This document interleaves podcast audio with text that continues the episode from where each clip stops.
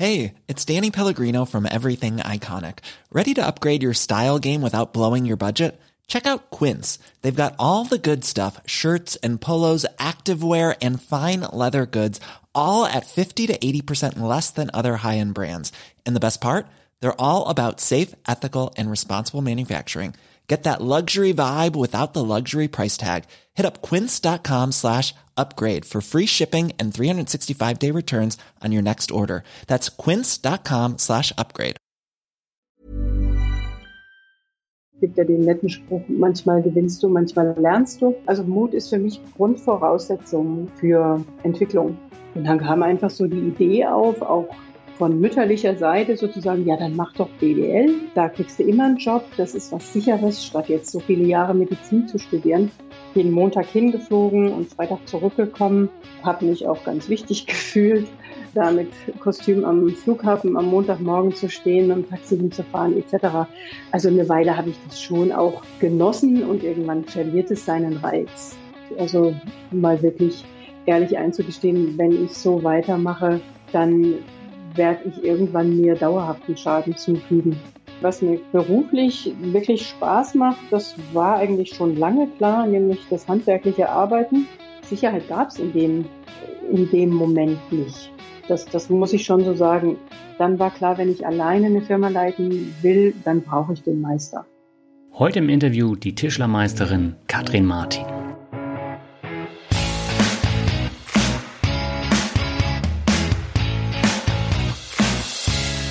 Moin Moin und herzlich willkommen zu einer neuen Folge von Mehr Mut zum Glück. Mein Name ist Dani Kort und heute gehe ich tatsächlich in meine Anfänge zurück als Podcaster. Das war 2015 und damals habe ich auch besonders viel Podcast gehört, unter anderem den Glückfinder Podcast. Ich habe keine Ahnung, wie ich damals äh, auf den gekommen bin. Den fand ich aber wirklich gut. Den gibt es mittlerweile nicht mehr in der Form also schon lange nicht mehr. Und äh, da waren so viele spannende Geschichten. Und ich hatte den Andreas Gregori damals auch im Finanzrocker Podcast zu Gast in einem Mixtape und da hat er auch über seine unterschiedlichen Gäste gesprochen. Und ein Gast war Katrin Martin. Und ihre Geschichte habe ich tatsächlich 2015 das erste Mal mitbekommen und gehört. Und seitdem stand sie eigentlich schon immer auf meiner Liste. Aber das hat halt tatsächlich nie gepasst für den Finanzrocker Podcast. Also diese Geschichte von der Unternehmensberaterin hin zur Tischlermeisterin ist natürlich jetzt nicht unbedingt ein Finanzthema und auch für die Mixtapes hat es nicht so ganz gepasst. Aber ich habe mir, als ich die Konzeption gemacht habe für Memo zum Glück, Katrin Martin gleich auf meine Liste gepackt für mögliche Interviewgäste. Und dann habe ich Katrin jetzt angeschrieben und sie hat gleich zugesagt. Und dann haben wir das Interview im Januar geführt. Ja, es ist genau die Folge entstanden, die ich mir auch erhofft habe. Und wir sprechen darüber, warum Katrin als Unternehmensberaterin angefangen hat, wie es dann zum Burnout kam, warum sie sich dann für eine komplett neue Karriere im Handwerk entschieden hat, warum es da auch verschiedene Herausforderungen gab und wie sie mit der Corona-Krise umgegangen ist. Also da kommt extrem viel rüber und ähm, das Interview hat mir wirklich sehr, sehr gut gefallen und ich hoffe, dir gefällt es auch und du kannst eine Menge mitnehmen. Und jetzt würde ich sagen, genug der Vorrede, ab zum Interview mit Katrin.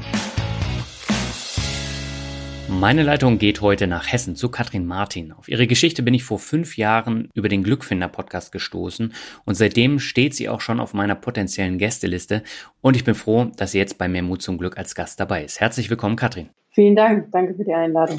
Ja, deine Geschichte, die spiegelt ja sehr gut den Titel meines Podcasts wider. Ähm, mich würde jetzt aber mal interessieren, was bedeutet dir Glück überhaupt?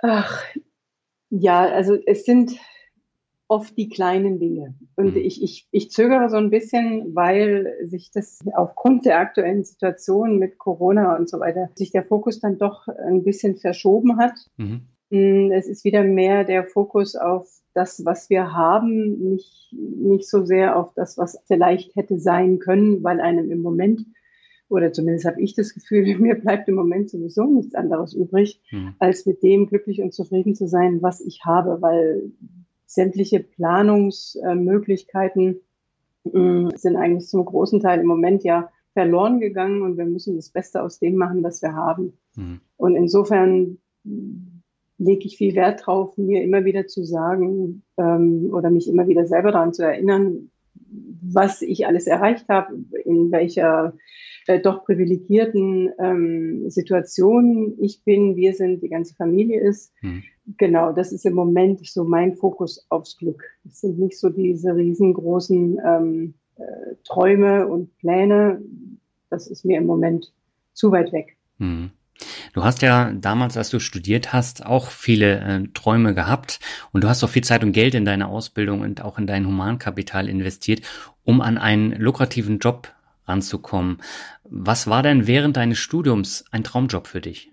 Also selbst während des Studiums, ich habe ja BWL studiert, mhm. ähm, war nicht ein Job im Bereich BWL mein Traumjob. Mein Traumjob war lange Chirurg zu sein, mhm. also Medizin zu studieren, Arzt zu werden. Und als Chirurg tätig zu sein, das hat sich auch lange, lange nicht geändert. Ich bin heute noch der Meinung, das wäre eine gute Wahl gewesen. Okay. Ähm, insofern war selbst während des Studiums nicht ein Job mit viel Geld, viel Prestige, viel Reisen und so weiter mein Traum, sondern die heimliche Liebe lag eigentlich immer woanders. Okay. Und warum bist du dann Unternehmensberaterin geworden? Ja, das ist, ähm, ich bin da quasi so reingerutscht. Also ist, ich bin in der ehemaligen DDR aufgewachsen. Dann hm. kam, als ich das Abitur gemacht habe, ähm, kam gerade die Wende. Da standen wir sowieso, ähm, also die Generation stand so vor der großen Frage, was jetzt mhm. mit der neu gewonnenen Freiheit. Viele, ich sag mal, viele verlässliche Dinge waren weggebrochen ähm, und es war schon so ein bisschen ein, ein luftleerer Raum. Und ich habe dann die, die Chance genutzt, bin direkt nach dem Abitur für ein Jahr nach England gegangen mhm. ähm, als Au pair und habe dort in der Familie, die hatten eine, eine, eine kleine Firma und habe dort so in meiner, in meiner Freizeit auch noch ein bisschen gearbeitet. Das hat mir ganz gut Spaß gemacht. Und dann kam einfach so die Idee auf, auch auch von mütterlicher Seite sozusagen, ja, dann mach doch BWL.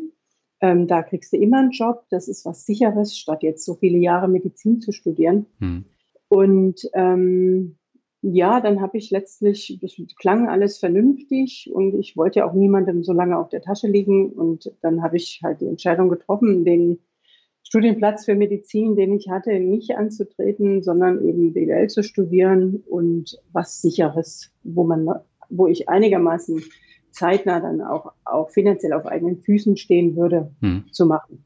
Ja, und äh, dann bist du Unternehmensberaterin geworden. Wie kann ich mir denn so den Alltag als Unternehmensberaterin vorstellen? Also zum einen sehr abwechslungsreich. Mhm. Das, ähm, das, muss ich, das muss ich definitiv sagen. Ähm, es war allerdings am Anfang so, also ich hatte so die Idee, ähm, wenn ich zu einer Unternehmensberatung gehe, berate ich dann andere Unternehmen ähm, wie sie ihre Prozesse besser machen können, wo sie sich verbessern können und so weiter und so fort. Das war dann viele, viele Jahre lang nicht der Fall, sondern ich, ähm, ich bin im IT-Bereich gelandet und sollte programmieren. Mhm. Ähm, das war zu dem Zeitpunkt ein ziemlicher Schock erstmal und Gut, dann habe ich mir gesagt, alles klar, dann lerne ich jetzt halt erstmal programmieren und dann werde ich schon einen Weg finden, wieder in eine andere Richtung zu gehen. Und wenn ich dann mal Manager bin, dann ist das ein guter Startpunkt, um in die Industrie zu gehen. Mhm das war dann so als, als Analyst, also als Einsteiger der Plan. Ähm, ich war relativ schnell dann auch auf, also auf äh, Projekten, äh, die nicht in Frankfurt waren, sondern in München zum Beispiel. Bin da also dann jeden, jeden Montag hingeflogen und Freitag zurückgekommen.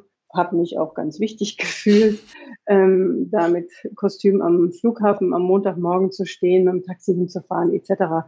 Also eine Weile habe ich das schon auch genossen und irgendwann verliert es seinen Reiz. Und mhm. ähm, ja, also wir waren dann, als Unternehmensberater ist man eben oft beim Kunden vor Ort und ist in verschiedenste Projekte eingebunden, je nachdem, was da gerade zu tun ist.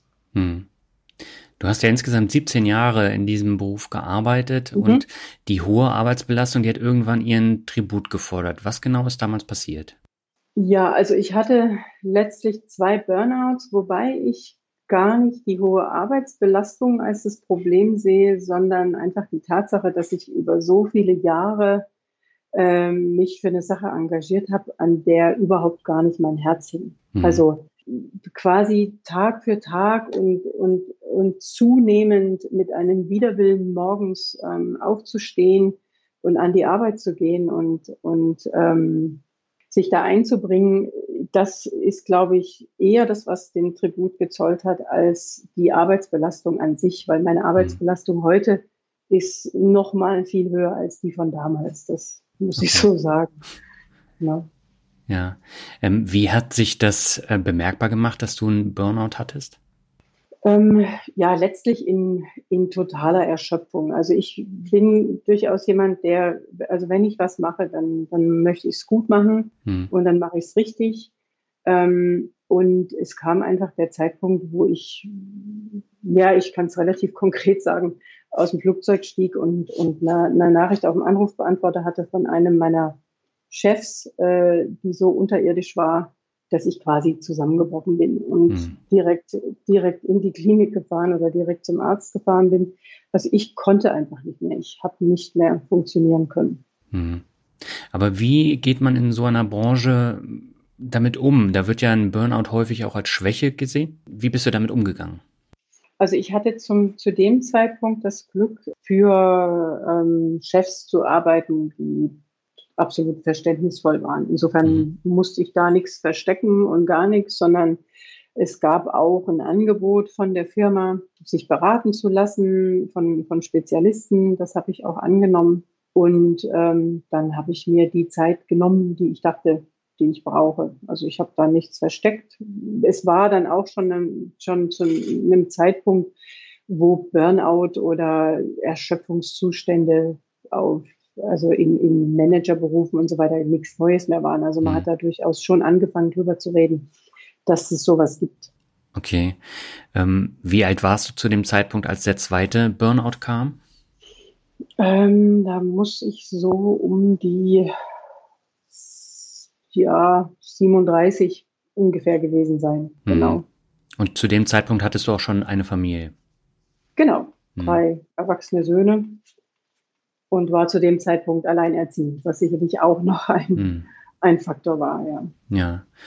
Wie hast du denn dann die Entscheidung fassen können, dass es in der Form nicht mehr weitergeht? Wie bist du da vorgegangen? Hm, also nach dem ersten Burnout hatte ich, war ich der Meinung, so nach fünf, sechs Wochen mal ausruhen und nichts machen, passt das schon wieder. Mhm. Ähm, und bin dann wieder, bin wieder zurück in die Unternehmensberatung. Ähm, Nochmal für ein, zwei Jahre, zwei glaube ich. Und dann kam einfach der, ja, dann kam der zweite Burnout, der war dann so schlimm, dass ich tatsächlich auch äh, in eine Tagesklinik gegangen bin. Hm.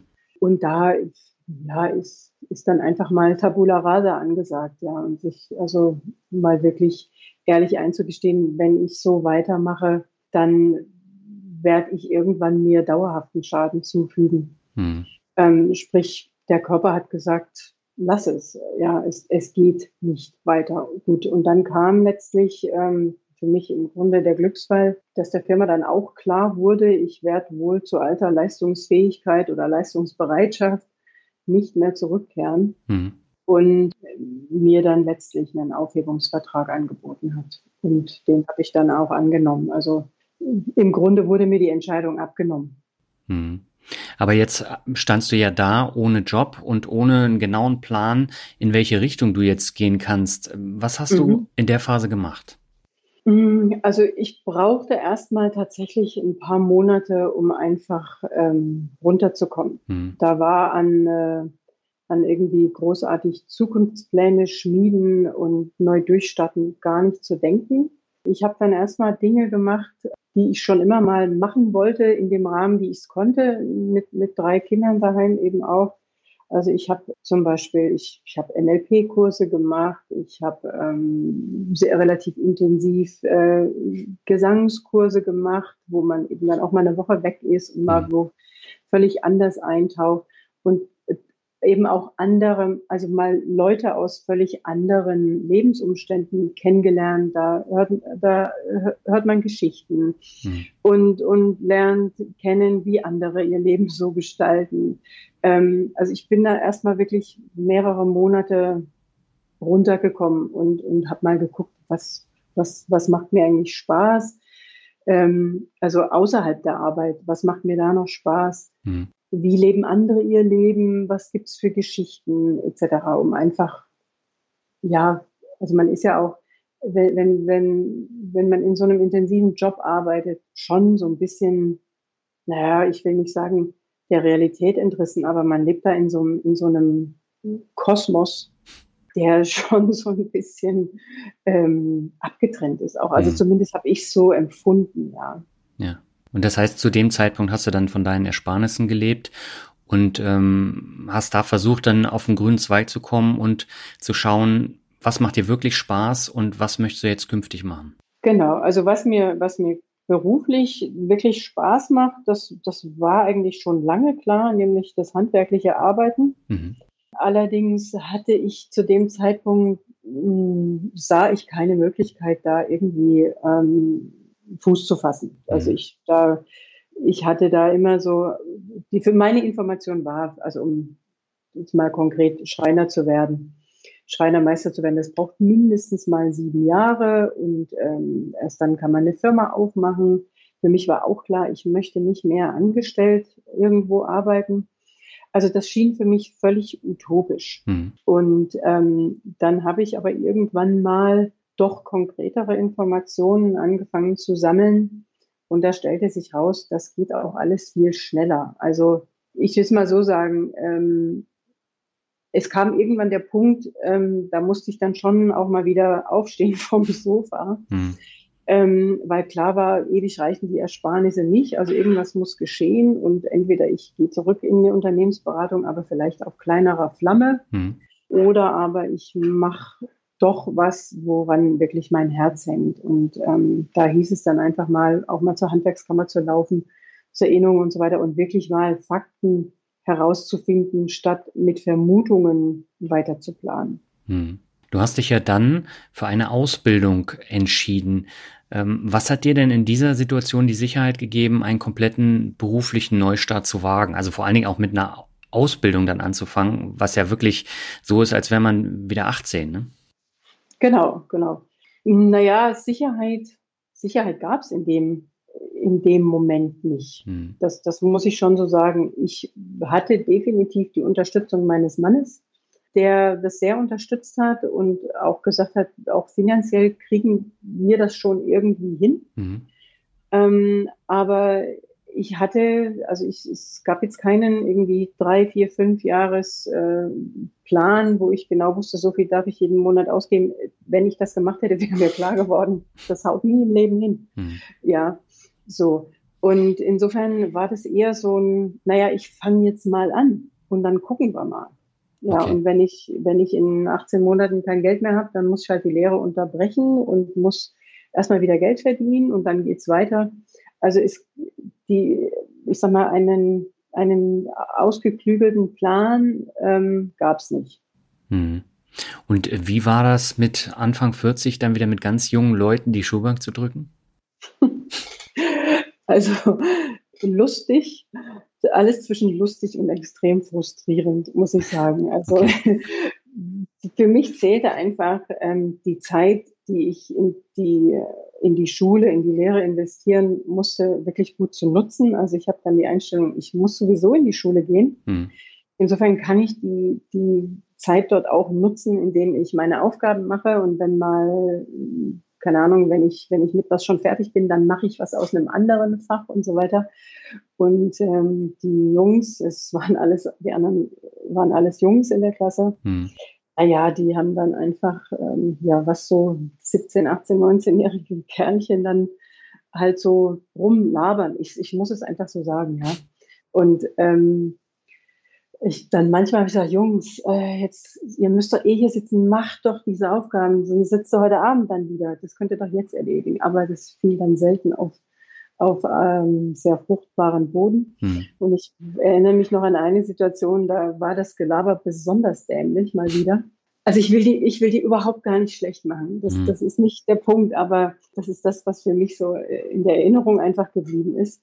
Das habe ich dann meinen Söhnen abends am Abendessen-Tisch gesagt, die im gleichen Alter waren. Und ich sage, ey, was die heute wieder da abgezogen haben, das, haben, das könnt ihr euch nicht vorstellen. Habe die Geschichte erzählt gesagt, ist das bei euch auch so? Und dann herrschte betretenes Schweigen.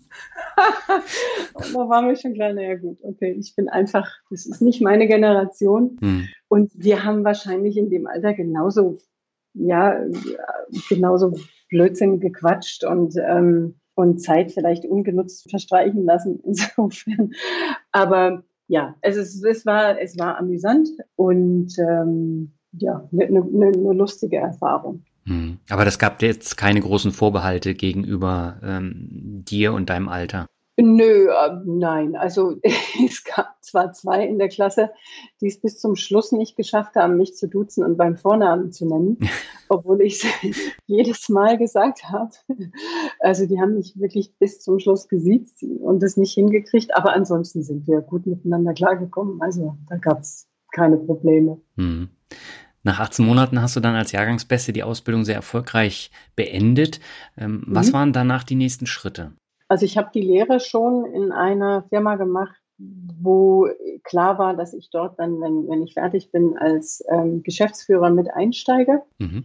Das ist dann auch so gekommen, so dass ich also quasi direkt nach der Lehre in, in einer Firma oder in, in der Firma geblieben bin und dann vom Lehrling zum, zum, zu einem der vier Geschäftsführer wurde. Mhm. Und wie war da die Umstellung? Gerade für die Angestellten ist es natürlich was komplett anderes, wenn auf einmal ein Lehrling äh, dann Geschäftsführerin wird. Und äh, das ist ja eine komplette Umstellung für alle, ne?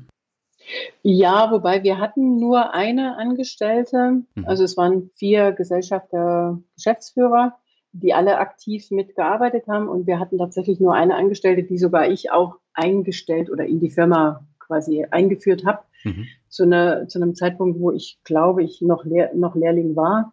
Insofern, und für die anderen war das, war es von vornherein ja klar. Und jetzt war ich auch nicht der Standard-Lehrling, ähm, sondern habe auch in der Lehrzeit schon, ja, verantwortungsvolle Sachen ähm, machen dürfen und gemacht und ähm, auch, sag mal, mich betriebswirtschaftlich eingebracht.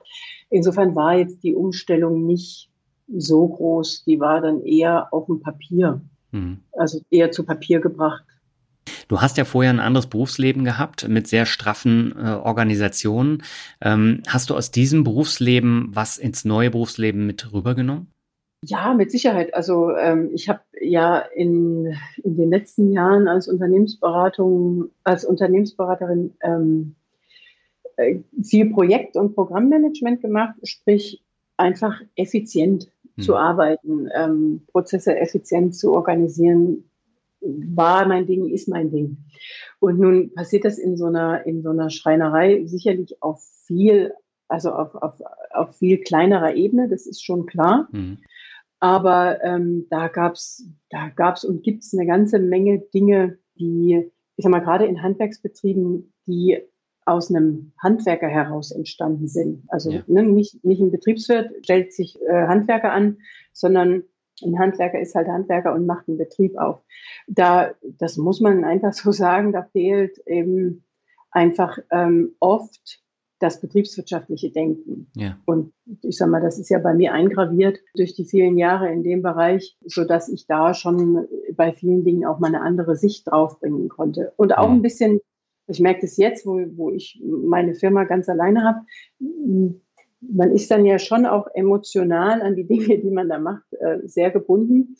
Aber manchmal ist es hilfreich, wenn, wenn ich, wenn jemand von außen oder mit etwas weniger Emotionen halt drauf guckt und einfach auch mal klipp und klar sagt, Leute, das Projekt ist zwar echt nett und schön und die Kunden sind auch nett, aber es macht finanziell keinen Sinn. Mhm. So. Und also solche Dinge, ähm, da dann so eine Denkweise mit einzuführen, äh, das war sicherlich auch sehr hilfreich. Hm.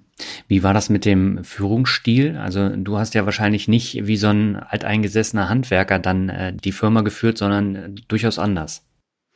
Nein, und ich war ja auch eine von vieren. Also hm. wir waren im Grunde, wie soll ich sagen, wie so eine, naja, eine, eine Demokratie. Also es gab da nicht den einen, nicht den einen Chef, hm. sondern wir haben alles gemeinsam entschieden. Okay. Du hast danach nochmal äh, eine Meisterprüfung absolviert. Ähm, mhm. War das nötig, damit man äh, das weiterhin so führen kann oder hättest du das gar nicht gebraucht? Naja, ursprünglich war das nicht der Plan und dann ähm, wurde es aber immer deutlicher, dass ich in der Firma, wo ich eben nach der Lehre eingestiegen bin als Mitgeschäftsführer, dass das nicht funktioniert. Also mhm. ähm, da kam, wie soll ich sagen, ähm, Ich erinnere mich an einen Spruch ähm, des einen Kollegen, der meinte, ja, du rauschst hier durch wie so ein D-Zug. Und aus meiner Sicht hat sich gar nichts. Ja, also ich wollte, da ich schon damals auch keine, ich habe keine berufliche Perspektive mehr von irgendwie 30 Jahren oder so, ja. sondern vielleicht 10, maximal 15 Jahre. Ähm, dann will ich den, dann will ich quasi die Power auch ein bisschen rausnehmen. Hm. Insofern ähm, wollte ich dann schon relativ zügig auch was ändern. Ähm, ja, neue Kundenkreise erschließen, Dinge modernisieren, Dinge digitalisieren, wo wir einfach wirklich viel Zeit verschwendet haben, manche Entscheidungen überdenken, weil sie wirtschaftlich vielleicht keinen Sinn machten, etc. Und das kam dann doch nicht so gut an. Mhm. Vielleicht auch verständlich, ja, die Leute waren schon 20, 25 Jahre, haben die den Betrieb gehabt und immer so gemacht und dann komme ich als Jungspund da rein aus deren Sicht und meine alles besser zu wissen. Ähm, das ist auch nicht immer einfach. Und mir ging dann irgendwann, ehrlich gesagt, die Puste aus oder und auch ich, ja, ich habe die Lust verloren, mhm. so gegen, gegen Windmühlen anzurennen und habe dann relativ zügig und konsequent einfach die Entscheidung getroffen, gut, dann höre ich auf, weil das bringt nichts, dann lande ich nämlich wieder im Burnout. Mhm. Und ähm, bin dort wieder ausgestiegen. Und ähm, dann war klar, wenn ich alleine eine Firma leiten will, dann brauche ich den Meister. Ah, okay. Und ähm, dann habe ich das halt angegangen und habe dann 2017 die Meisterprüfung abgelegt. Hm. Und dann hast du dir überlegt, dass du tatsächlich nochmal eine eigene, ähm, eine eigene Schreinerei kaufen möchtest oder übernehmen mhm. möchtest? Genau, das ergab sich dann schon ähm, relativ zügig, nachdem ich in der vorigen Firma ausge, ausgeschieden war. Hm kam ein Kontakt zustande zu jemandem, der äh, auch eine Nachfolge suchte aus Altersgründen. Mhm. Und äh, die Firma habe ich dann äh, im Grunde schon, also während der, während ich noch in der Vorbereitung zur Meisterprüfung war, übernommen. Mhm. Und habe dann, äh, genau, das war im Sommer 2017, die Firma übernommen als alleiniger Geschäftsführer und Inhaber dann. Mhm. Und dafür war die Meisterprüfung dann auch nötig? Genau, also es hm. gibt zwar die Möglichkeit, ähm, sich einen Meister anzustellen, ähm, aber das ist immer so eine Abhängigkeit, sprich, wenn, wenn derjenige, der dann als, ich glaube, ich weiß gar nicht mehr, wie die Begrifflichkeit ist, als Betriebsleiter mhm. äh, bei der Handwerkskammer eingetragen ist, ähm, sich dann umorientiert, dann steht man wieder da und muss wieder einfinden und das wollte ich einfach nicht. Mhm. Und dann habe ich gesagt, gut, dann mache ich halt die Meisterprüfung und dann ähm, bin ich unabhängig quasi von anderen. Okay. Und der Einstieg da hat dann ähm, gut funktioniert? Ja, der hat gut funktioniert mit vielen Stolpersteinen und sich aneinander gewöhnen müssen und feststellen, wir passen doch nicht zusammen. Ja. Also ähm, ich habe dann ein Team übernommen von, ich glaube, sechs oder sieben Leuten und da stellt sich natürlich auch mit der Zeit raus, wer zueinander passt und wer nicht. Mhm. Und ähm, dann ähm, habe ich natürlich auch viele Sachen anders gemacht, neu gemacht, umstrukturiert, im wahrsten Sinne und, in, und im übertragenen Sinne den Laden komplett aufgeräumt. Hinzu kam noch, dass es waren alles Männer, hm, auch da plötzlich eine, eine Frau, zum Teil jünger als die Herren, vorgesetzt äh, zu bekommen. Mhm das fiel auch nicht jedem leicht. Also es war eine sehr spannende und interessante Zeit. Hm. Aber das heißt, du hast es dann umstrukturiert und du hast wahrscheinlich auch eine Spezialisierung auf einen bestimmten Bereich, oder? Genau, genau. Also als ich die Firma übernommen habe, war das quasi querfeldein. Ähm, alles, was so zur Tür reinkommt, wurde gemacht, hm. inklusive Fenster, Türen. Das habe ich anfangs auch noch gemacht, weil ich irgendwie mich nicht getraut habe, Nein zu sagen. Ja. Und habe dann aber relativ schnell festgestellt, ich, das ist einfach nicht mein Thema. Ich habe da keine Lust zu und ich, ich kann das auch nicht, mhm. weil, weil es mich nie interessiert hat, habe ich mich mit dem Thema nie beschäftigt, wie man jetzt Fenster und Türen beispielsweise gut einbaut und habe dann äh, relativ schnell die Entscheidung getroffen, machen wir nicht mehr. Mhm. Ähm, und dadurch sind eine ganze Menge Nebengeräusche dann eben auch weggefallen. Ähm, ich habe aber, also wir haben eine sehr gute Zusammenarbeit mit einem Schreiner, der das mit, mit Leib und Seele macht. Und insofern, wenn uns Kunden anrufen, hier haben wir was für ein Fenster, dann muss ich die nicht abwimmeln, sondern kann die ruhigen Gewissens weiterleiten. Ja. Ähm, aber genau, wir machen, also wir sind eine reine Möbelschreinerei. Okay. Und äh, das lief ja dann soweit alles gut und äh, du hast das alles umgestellt und dann kam Corona. Ähm, mhm. Du hast ja eingangs schon gesagt, Corona hatte einen Einfluss. Welchen Einfluss hatte es denn genau? Hm, naja, also für uns waren tatsächlich schon der Februar, ich weiß nicht, ob das irgendwie Vorwehen waren oder so, hm. aber der Februar war schon schwierig. Ähm, das war sehr, sehr zäh. Und März, April waren relativ, also ja, schon katastrophal, muss man sagen, mhm. rein von den, von den Aufträgen her. Hinzu kam, dass dann noch ein Mitarbeiter Dauer ausfiel.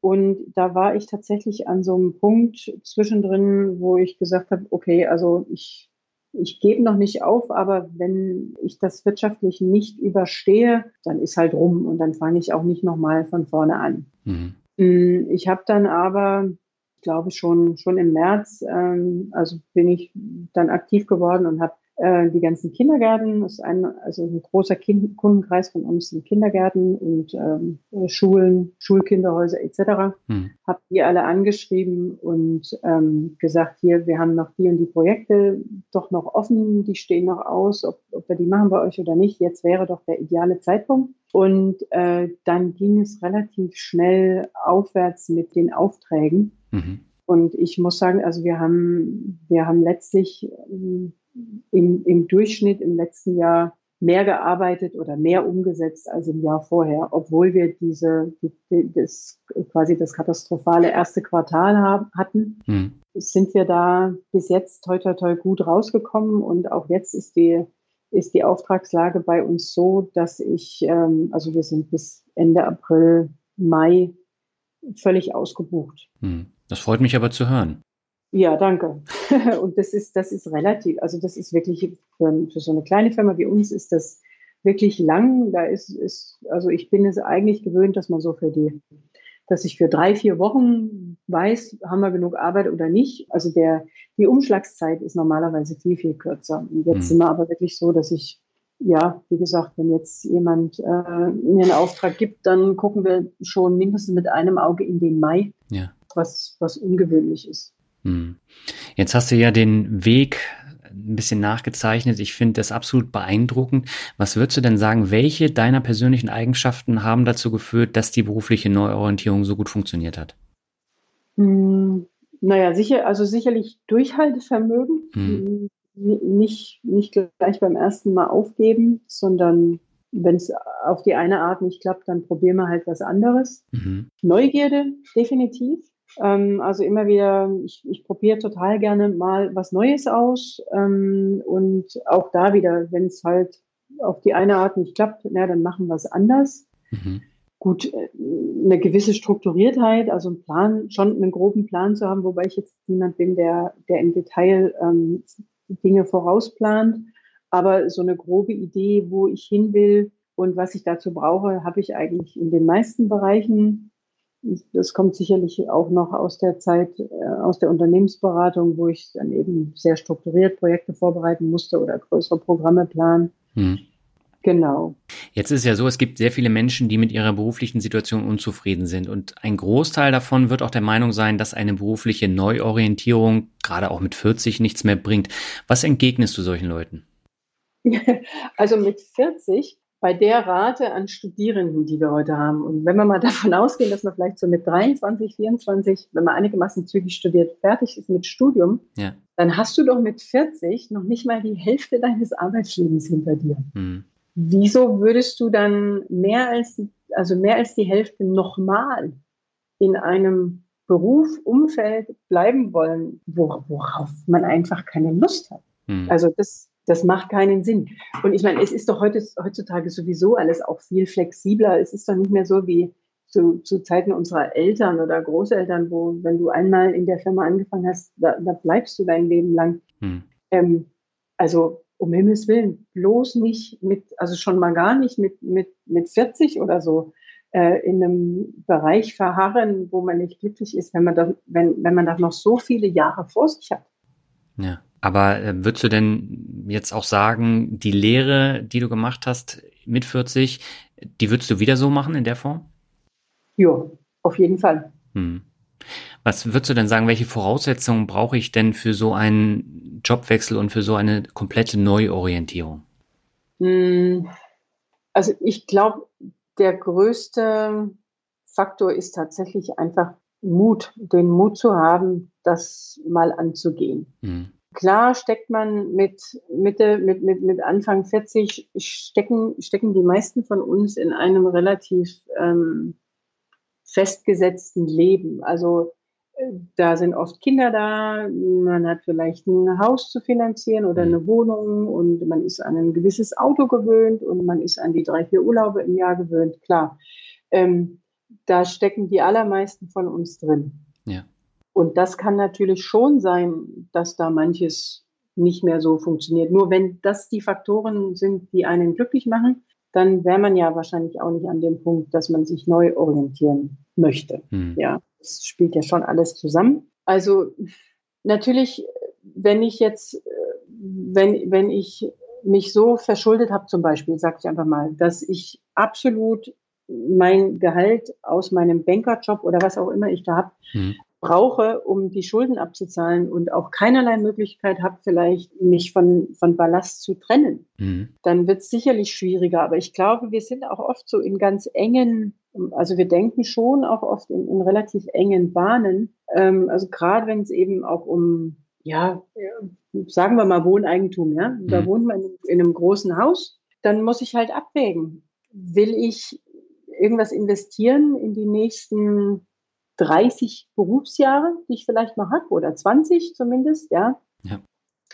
Und ziehe vielleicht in eine kleinere Wohnung und vermiete für die Zeit mein Haus und schaffe mir so ein bisschen Freiraum. Oder es ist meine Priorität quasi auf meinem, auf dem Status quo, was so die, die ganze, das ganze wirtschaftliche Umfeld anbelangt. Hm. Klar muss man sich die Frage stellen. Auf der anderen Seite, also habe zumindest ich festgestellt, wenn man aus diesem, aus dieser Sphäre erstmal raus ist, wo schick essen gehen und teures Auto fahren und so weiter ähm, irgendwie dazugehört, wird man feststellen, wie wenig, also ich habe es festgestellt, habe wie wenig Geld man ausgeben muss, um ein wirklich sehr vernünftiges Leben zu führen. Hm. Also da auch mal wirklich ähm, mit einem spitzen Bleistift über die Ausgaben mal drüber zu gehen, muss dies sein, muss jenes sein, etc. Da, da werden viele oder würden viele sicherlich feststellen, was an Geld auch verschwendet wird, was man eben vielleicht dann doch mal in eine Ausbildung stecken kann. Ja. Hm. Aber es ist ja auch nicht gesagt, wenn ich jetzt eine Entscheidung getroffen habe, ich mache jetzt äh, eine neue Ausbildung oder ich wechsle mhm. in eine andere Branche, dass ich danach viel glücklicher bin als vorher. Was hat dir denn so den Antrieb gegeben, unbedingt diesen Job dann zu machen? Äh, weil das war ja bei dir auch unsicher, ob du tatsächlich dann auch Gefallen daran findest, oder? Hm, nee, das war eigentlich, das war nicht unsicher. Zu den Zeiten, wo ich noch unter, in der Unternehmensberatung gearbeitet habe, habe ich schon viele Jahre zum Beispiel einen Kurs in der Volkshochschule gemacht, Schreinern für Fortgeschrittene. Mhm. Und da, schon da habe ich gemerkt, egal wie ätzend der Tag war, die drei Stunden, wo ich da bin, da geht's mir einfach gut. Da bin ich, da bin ich ich. Mhm. Da bin ich in der Welt, wo einfach im, ja, wo ich im Flow bin, dass mir die, die Tätigkeit des Schreiners Spaß machen würde, das war überhaupt keine Frage. Also, also zu keinem Zeitpunkt. Mhm. Das war für mich wirklich klar. Aber das ist natürlich dann auch eine komplett andere Branche und auch ein ganz anderes mhm. Umfeld, ein Arbeitsumfeld. Ne? Genau, genau. Das ist was völlig anderes. Und was ich sicherlich unterschätzt habe, als ähm, quasi als Firmeninhaber und mhm. Geschäftsführer, stehe ich ja eher selten in der Werkstatt. Ja. Also ich mache sehr viel mehr Aufgaben, äh, wo ich sage, oh, da habe ich eigentlich gar keine Lust drauf. Das hatte ich sicherlich unterschätzt. Und da bin ich jetzt gerade so ein bisschen dabei, ähm, quasi zu kalibrieren, was kriege ich, also wie kann ich die Firma trotzdem gut leiten, wenn ich vielleicht zwei oder drei Tage ganz konsequent in der Werkstatt stehe. Reichen mir drei Tage an der Firma arbeiten und Angebote schreiben und so weiter aus, ähm, so dass ich wenigstens an zwei Tagen noch das tun kann, weswegen ich das Ganze eigentlich gemacht habe. Mhm. Ähm, oder stelle ich jemanden ein, der mir Dinge abnimmt? Oder stell, ich habe schon jemanden im Büro, Gott sei Dank, aber stelle ich vielleicht noch jemanden ein, der, der auch Angebote schreiben kann, etc. Also da bin ich gerade am, ähm, am Schauen, dass ich, dass ich eine noch bessere Balance finde. Mhm. Welche Zukunftsziele hast du dir denn jetzt noch gesetzt? ja, das spielt so ein bisschen ähm, zusammen mit dem, was ich am Anfang gesagt habe. Im, Im, Moment ist es sehr schwierig, irgendwas zu planen. Mhm. Also ich oder wir, mein Mann und ich, wir haben den, den Traum, wirklich nochmal lange zu reisen. Mhm. Ähm, jetzt nicht zwei Wochen hier, zwei Wochen da, sondern ähm, wirklich dann auch ähm, an verschiedenen Orten länger zu bleiben und dort am normalen Leben teilzunehmen. Ja. Das ist alles, das ist im Moment noch sehr vage. Ähm, das habe ich noch nicht konkret gemacht, wie das funktionieren könnte mit meinem, mit meiner Firma. Mhm.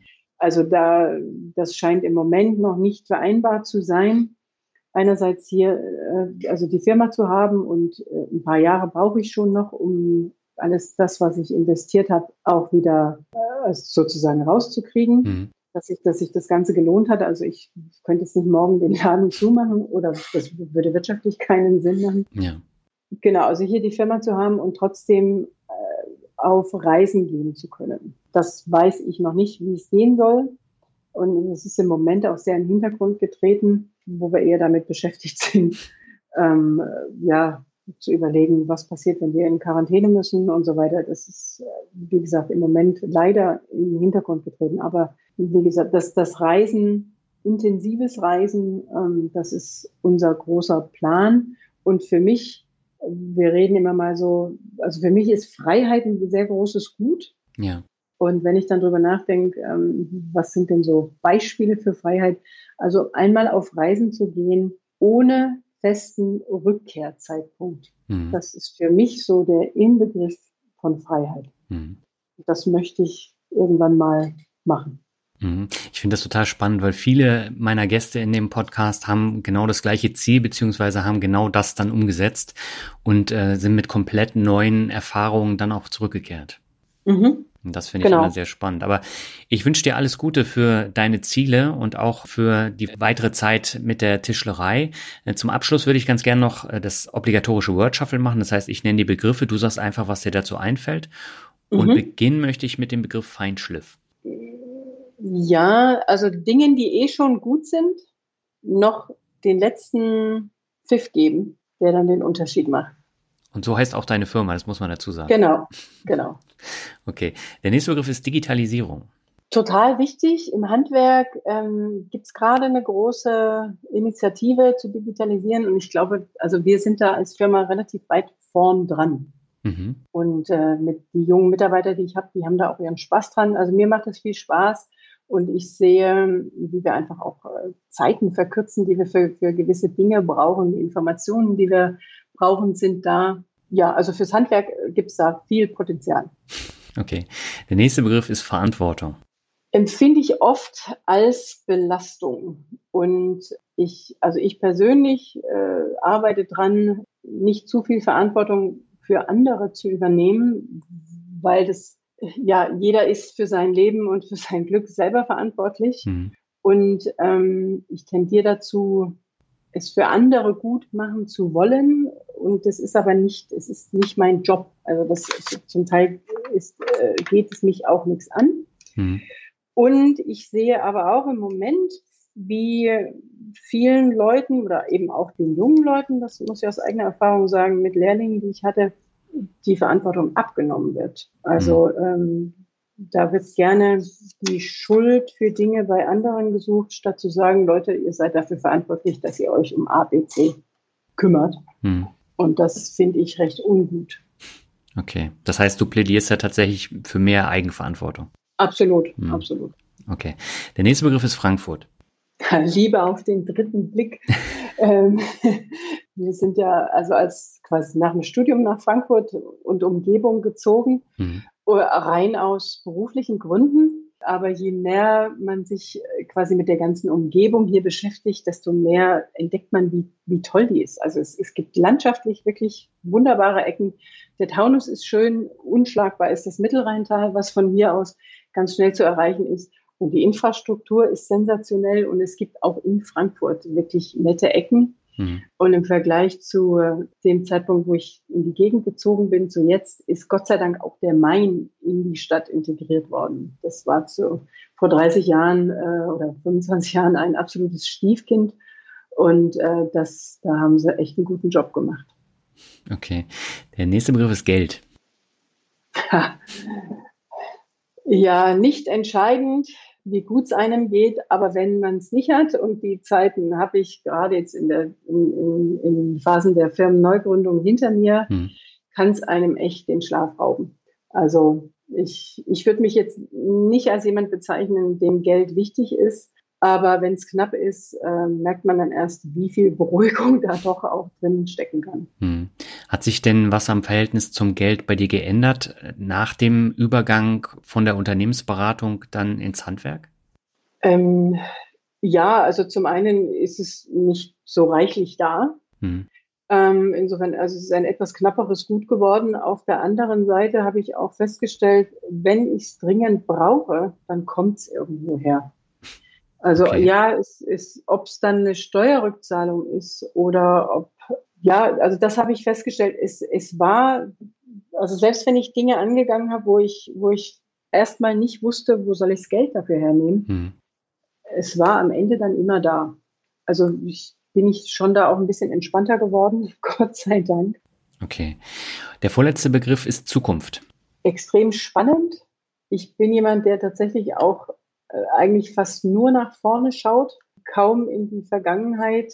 Ja, gerade im Moment ein extrem spannendes Thema, hm. weil wir, weil alles, was verlässlich oder wo wir dachten, dass es verlässlich ist, womit wir planen können, quasi im Moment auf den Kopf gestellt ist. Hm. Und ähm, gerade auch, also man macht ja so seine Zukunftsplanung schon basierend auf dem, was man bisher so kannte. Ja. Und da muss ja jetzt wirklich vieles in Frage gestellt werden, ob das noch so gilt. Hm. Insofern finde ich es noch spannender zu schauen, was da kommt. Und ich persönlich hoffe sehr, dass wir nicht ähm, in, in, den alten Trott zurückfallen, sondern tatsächlich Zukunft gestalten, wenn die, diese ganze akute Gefahr dann hier mal vorbei ist. Hm. Und dann kommen wir zum letzten Begriff, das ist Mut.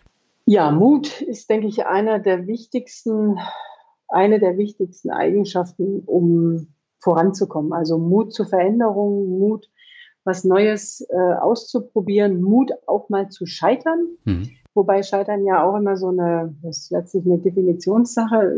Es gibt ja den netten Spruch, manchmal gewinnst du, manchmal lernst du.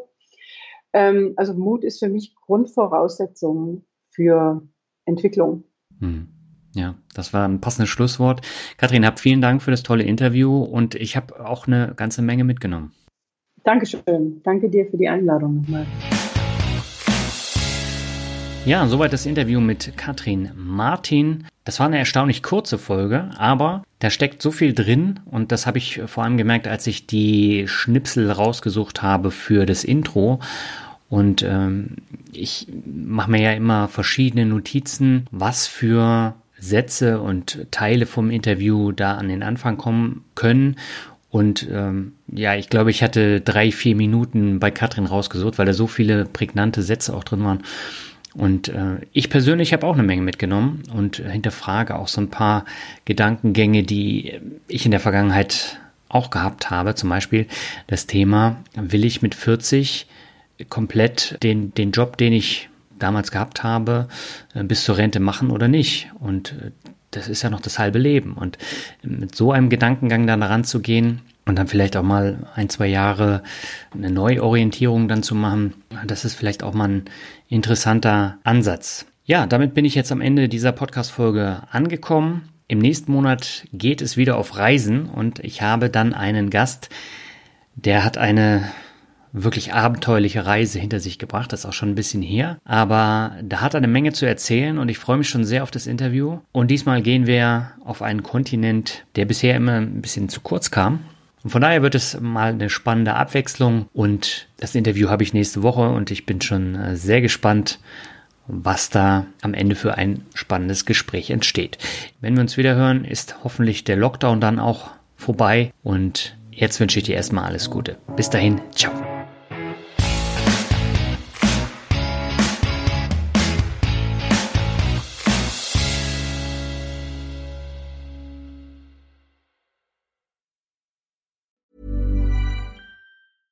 Even when we're on a budget, we still deserve nice things. Quince is a place to scoop up stunning high-end goods for 50 to 80% less than similar brands.